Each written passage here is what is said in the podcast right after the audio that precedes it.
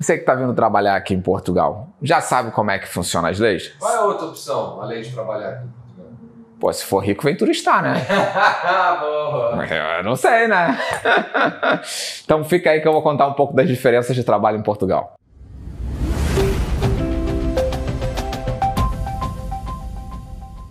Fala galera, tudo tranquilo? Para quem está chegando agora no canal, eu sou o Leandro do canal DRP, vivo aqui na cidade do Porto. Também conto meu dia a dia lá no Instagram no Leandro DRP. Então se inscreve e já deixa o like. Pessoal, logo que eu cheguei aqui em Portugal, eu não sabia muito bem como é que funcionava o mercado de trabalho, questão de contrato, negociações, e caí nessa, tive que correr atrás. Até aprendi muito fazendo entrevista. Tanto é que teve recrutador que às vezes parava e me ensinava, não, Leandro, você tem que pedir assim, é dessa forma, e é essas dicas que eu vou dar para vocês agora, tá bom? Primeira, que acho que é a mais importante. Como é que você vai pedir a pretensão salarial? Nessa, eu, tipo, pecava sempre até que me ensinaram. No Brasil, normalmente, a gente está acostumado a falar, ah, eu quero ganhar, sei lá, mil reais.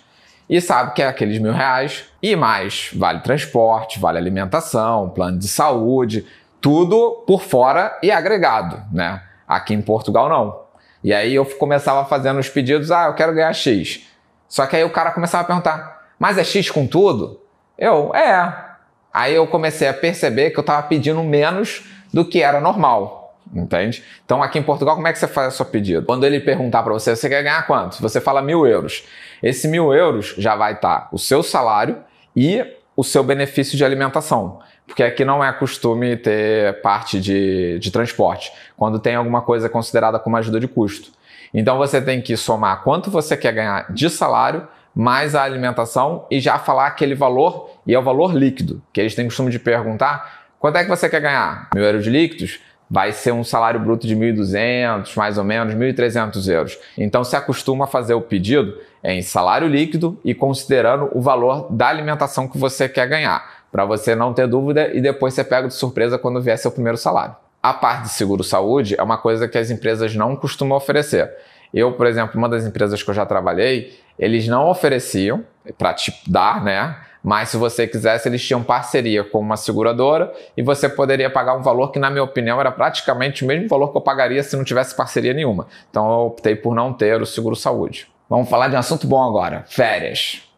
Aqui em Portugal, as férias, além de você ganhar seu salário normal, você ganha mais um abono de 100%.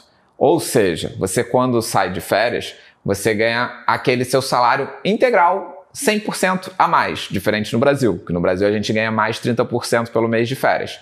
Outra coisa diferente também aqui nas férias é o quê? No Brasil, normalmente você ganha as férias no mês que você sai de férias. Só que aqui nós temos 22 dias úteis de férias por ano.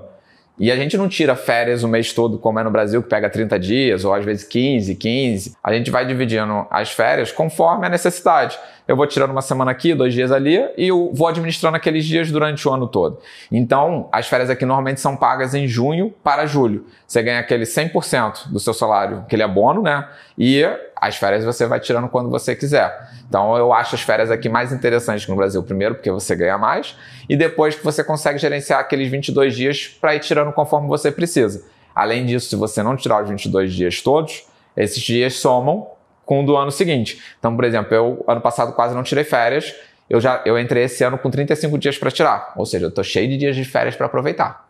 Isso. Mas antes de você arrumar a tua malinha para querer vir para cá com a sua carteira de trabalho em punho, escuta o próximo tópico. Vamos chegar lá, vamos chegar lá. Vamos a um ponto negativo agora, né, diretoria? Agora aquele ponto que não, eu, eu realmente também não concordo, que é o quê? No Brasil, você quando falta, o que que acontece? Você ganha aquele atestado bonito, chega lá no seu trabalhinho, apresenta o atestado e vida que segue, tá justificado e você vem com salário normal no final do mês. Aqui não. Aqui o atestado, que é quando você vai de baixa, como eles falam, você é só para justificar a falta. Ou seja, você perde o dia de trabalho e perde o dia do subsídio de alimentação. Então, o que, que eu vejo muito meus funcionários pedirem? Trabalhou, não come, porra. O que, que acaba acontecendo? Meus funcionários, muitas vezes, quando ficam doentes por algum motivo pontualmente, de vez de ir ao médico, perguntam para mim se pode tirar o dia de férias. Por quê? Porque assim não é descontado no salário. Você no dia de férias perde também o abono de alimentação, normal, mas você pelo menos recebe o seu salário integral. Então, assim, essa parte é ruim. Aqui, se você precisar tirar até três dias, né, um atestado de baixo de três dias, você é descontado no salário, falta justificada. Se passar de três dias, você entra pela segurança social e aí a empresa deixa de pagar o salário e quem paga é o Estado. Só que também não é 100%. Se você, primeiro que se você for de baixa, você tem que ter pelo menos seis meses de contribuição à segurança social, porque senão você também não tem direito a receber esse subsídio acima dos três dias. Se você tirar de três dias a 60 dias, é só 50% do salário.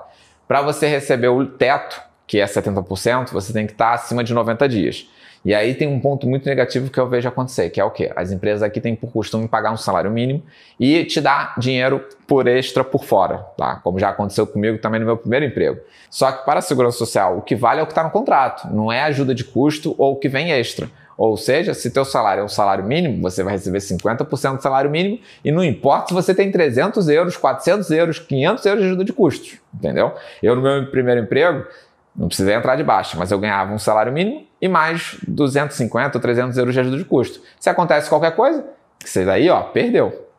Os, os empregadores fazem isso para fugir um pouco ao imposto também. Claro, exatamente. E isso é uma tremenda furada. Então, assim, se você puder, não aceite esse tipo de postura, porque isso só fica ruim para todo mundo. Mas, infelizmente, as empresas trabalham assim e dificilmente você consegue fugir. Essa é a verdade. Quem manda na empresa é o empregado. Power to the people. Ah, ok, vai nessa. Ponto positivo agora. Estamos equilibrando, né?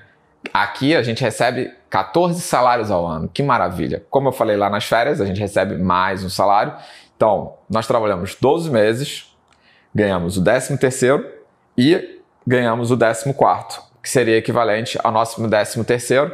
O 14 quarto normalmente é pago em dezembro, que a gente chama também conhecido como subsídio de Natal. Eu até, história engraçada minha, eu ficava me perguntando, porque toda a gente falava assim, 14 quarto, 14 quarto. E eu ficava, porra, onde que entra o 13 terceiro?